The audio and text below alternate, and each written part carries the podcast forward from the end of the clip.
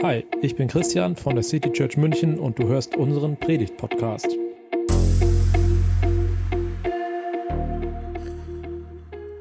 Ja, seit einigen Wochen laufen die Planungen. Die Straßen werden gefegt, die Häuser verziert, Fahnen werden aufgehangen. Man kommt schon den ganzen Morgen kaum noch in die Innenstadt. Überall sind Straßensperren und Metallgatter, die den Weg begrenzen. Die Gullideckel sind verschweißt, Scharfschützen auf den Dächern. Auf den Bürgersteigen stehen die Menschen und haben sich herausgeputzt. Sie haben Fahnen in der Hand und gucken alle gespannt in eine Richtung. Wann kommt er endlich? Wann können sie ihn sehen? Und da sieht man endlich am Ende der Straße die ersten Polizeimotorräder. Und direkt dahinter drei edle Karossen mit Fahnen. Und im Trost dann noch einmal eine Reihe Motorräder. Der Präsident kommt und gibt der Stadt die Ehre. Ein großer Empfang, ein Bankett, das keine Wünsche offen lässt, zu Ehren des Ehrengastes. Ein kleines Vermögen geht dafür drauf.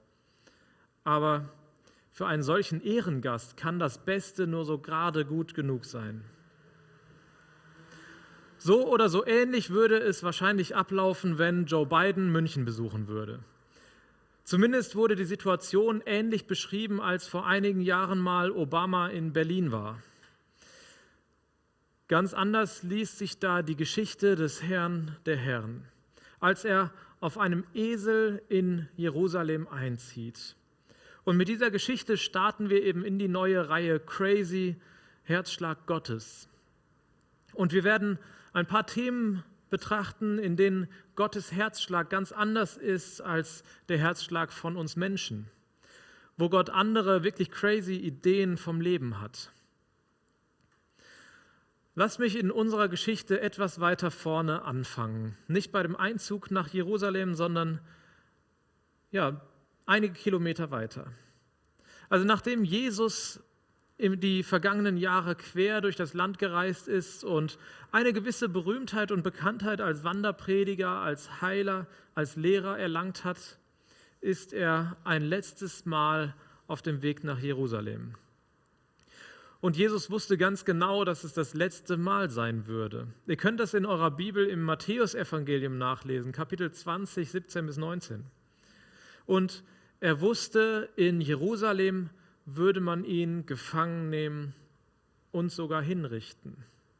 Deshalb gehört das, was ich heute mit euch anschauen will, für mich untrennbar zur Karwoche, also zu der Woche, die auf Ostern zuläuft und in, mit der wir jetzt starten.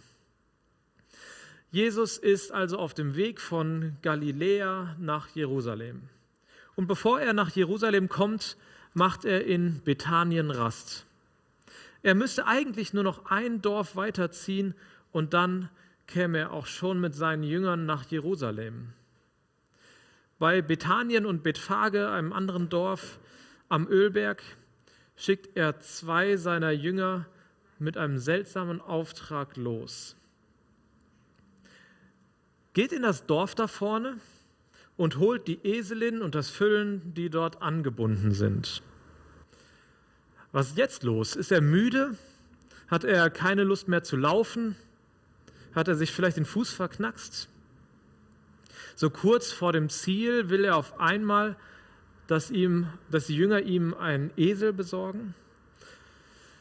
Aber die Jünger waren es ja gewohnt, Jesus nicht immer sofort zu verstehen. Sie haben einen konkreten Auftrag von ihm bekommen, geht und holt diese beiden Esel, die da vorne in diesem Dorf sind.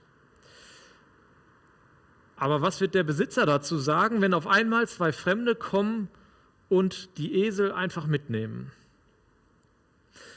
Auch darauf hat Jesus sie vorbereitet. Er sagt ihnen, wenn ihr gefragt werdet, was ihr mit den Eseln vorhabt, dann sagt ihm, der Herr braucht sie und man wird euch die Esel geben. Alles klar, der Auftrag ist klar, Esel holen.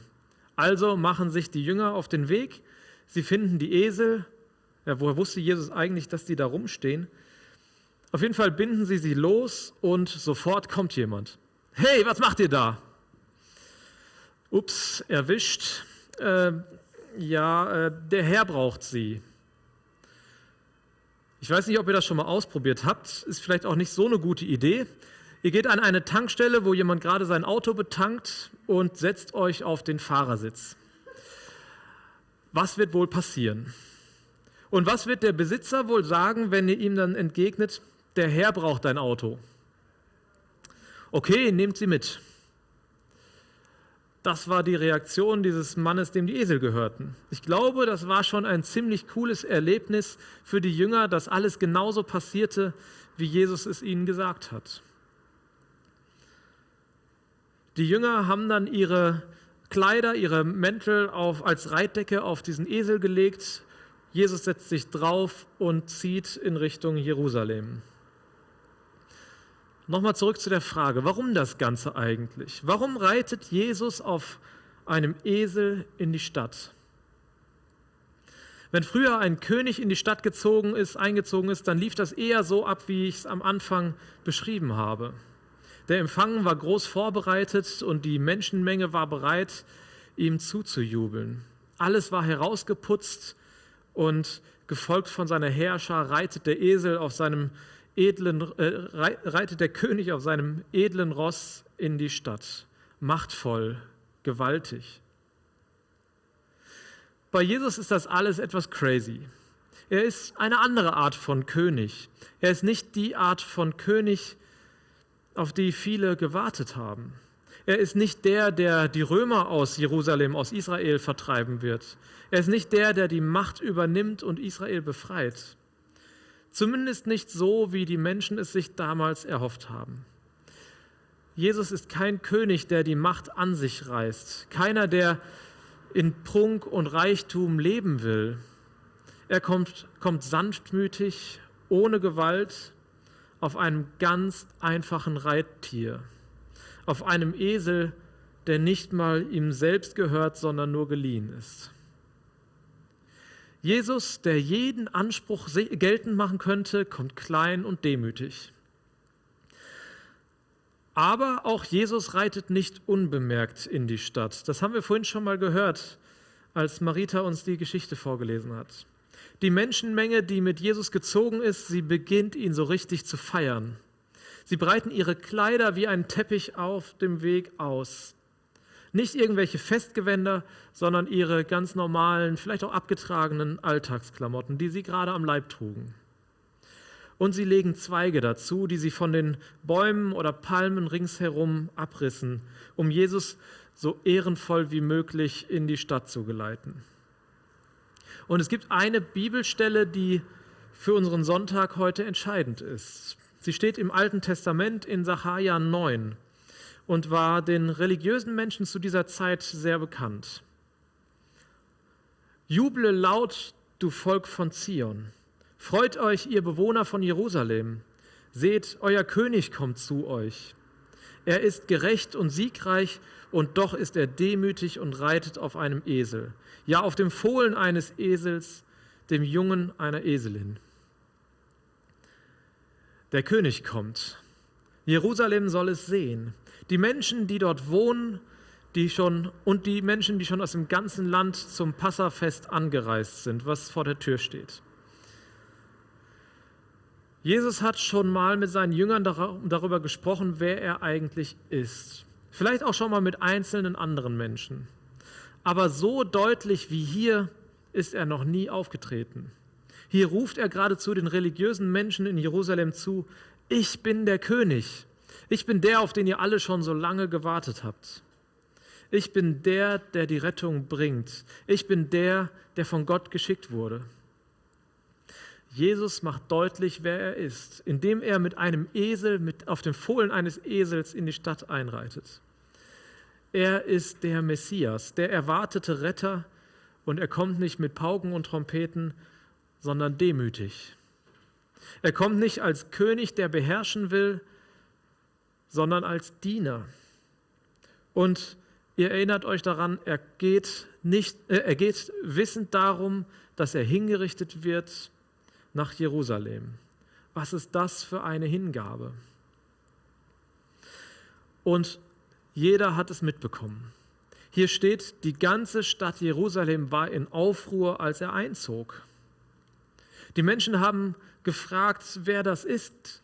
Und die, die mit Jesus zogen, die haben gesagt, das ist Jesus, der Prophet aus Nazareth in Galiläa.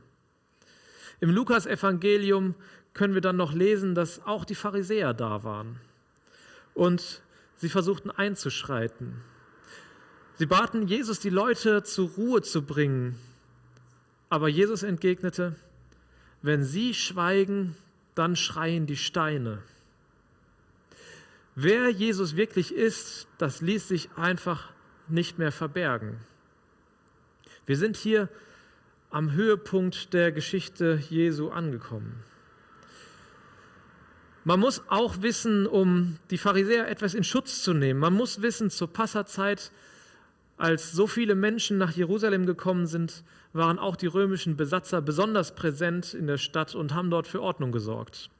Und wenn dann jemand in die Stadt kommt und von den Menschen wie ein König empfangen wird, dann ist das eine nicht ganz unkritische Situation. Die Besatzer könnten sich bedroht fühlen und gegen die Menschen vorgehen. Ein paar Tage später wird aber noch einmal deutlich, Jesus ist nicht gekommen, um die weltlichen Herrschaftsverhältnisse umzustürzen. Die Pharisäer kommen zu ihm, um ihn zu einer Aussage zu verleiten, die es ihnen möglich macht, ihn, zu, ihn anzuklagen. Sie kommen zu ihm und fragen ihn, ist es richtig, dem Kaiser Steuern zu zahlen? Jesus macht deutlich, der Kaiser hat seine Ansprüche. Die Steuern sind dem Kaiser zu zahlen, denn sein Gesicht ist auf die Münzen geprägt. Dem Kaiser Steuern zu zahlen steht also nicht gegen den Glauben. Gebt dem Kaiser, was ihm gehört, und gebt Gott, was Gott gehört. Worum es Jesus geht, ist, als der erkannt zu werden, der er ist, als der Messias, derjenige, der auf Gott hinweist, derjenige, der direkt von Gott kommt und die Distanz zwischen Menschen und Gott wieder schließt. Aber wie weit sich tatsächlich die Menschen von Gott entfernt haben, das wird noch am Palmsonntag, als Jesus nach Jerusalem kommt, deutlich. Und das ist für Jesus kaum zu ertragen. Jesus zieht also da nach Jerusalem ein mit dieser ganzen Menschenmenge im Schlepptau, die ihm zujubelt, und er zieht in Richtung Tempel. Zu dem Ort, an dem man Gott begegnen sollte. Zu dem Ort, an dem Gott angebetet werden sollte. Und was sieht er? Aus dem Tempel haben die Menschen einen Marktplatz gemacht. Die Händler machen ihren Reibach mit dem Verkauf von Opfertieren oder als Geldwechsler. Und Jesus schmeißt sie alle, die Händler wie auch die Kunden, in hohem Bogen aus dem Tempel heraus. Direkt im Anschluss daran wird dann wieder von Heilungswundern berichtet. Jesus heilt Blinde und Gelähmte im Tempel. Und damit macht er dann deutlich, wofür dieser Tempel denn eigentlich da ist. In dem Tempel soll Menschen Gutes geschehen. Sie sollen die heilende Nähe zu Gott spüren. Und dann passiert etwas richtig Cooles. Die Kinder, die auch da sind an diesem Tempel, sie fangen an, Gott zu loben. Sie fangen an, Gott zu loben, dass er Jesus geschickt hat. Sie rufen, lobt Gott für den Sohn Davids. Ich weiß nicht, wie ihr reagiert, wenn die Kinder laut Gott loben.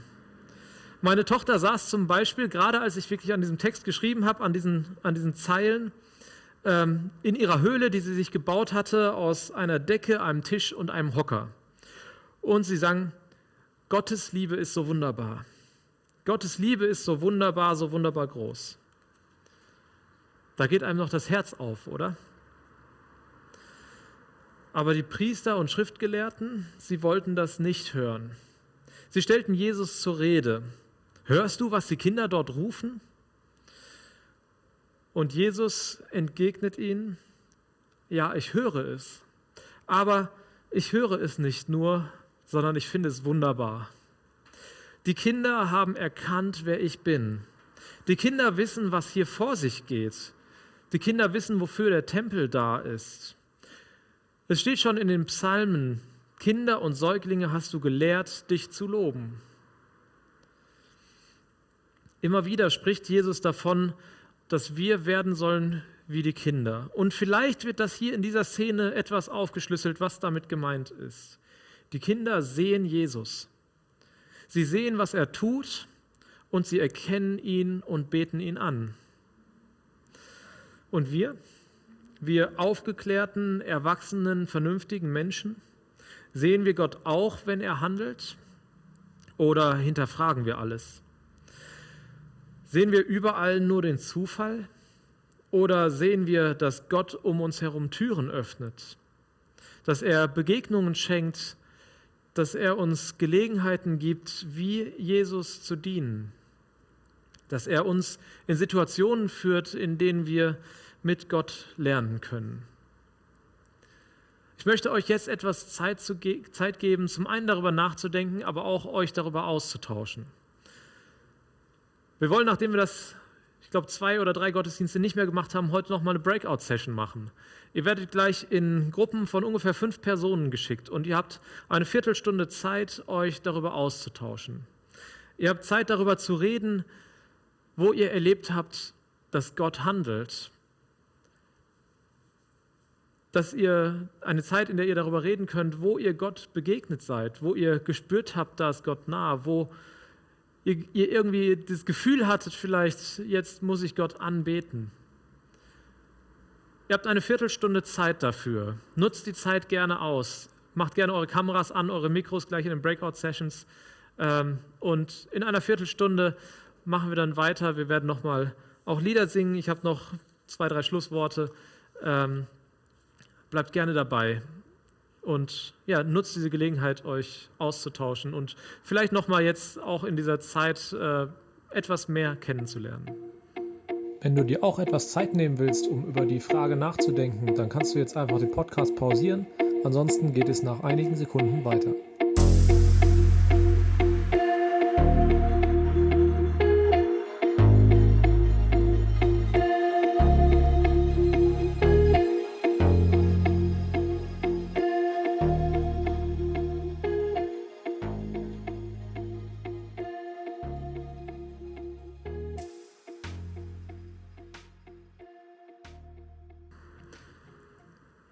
Ja, schön, dass ihr wieder zurück seid und äh, ich hoffe, ihr hattet spannende, einen spannenden Austausch. Ich glaube, wir sind ganz oft wie die Schriftgelehrten, die den Plan haben, die den Überblick haben und die für Ordnung sorgen. Und viel zu selten wie die Kinder, die einfach das erleben, was tatsächlich gerade passiert. Für die kommende Woche wünsche ich mir, dass wir so werden wie die Kinder, dass wir Jesus in dieser Karwoche noch einmal ganz besonders neu erkennen, dass wir Jesus erkennen als ein König, der im Frieden kommt. Und dass wir erkennen, dass Jesus als der König dieser Welt zwar nicht das politische Gefüge umkrempelt, aber doch unser Leben komplett neu machen kann, dass er dich ganz neu zu Gott hinzieht.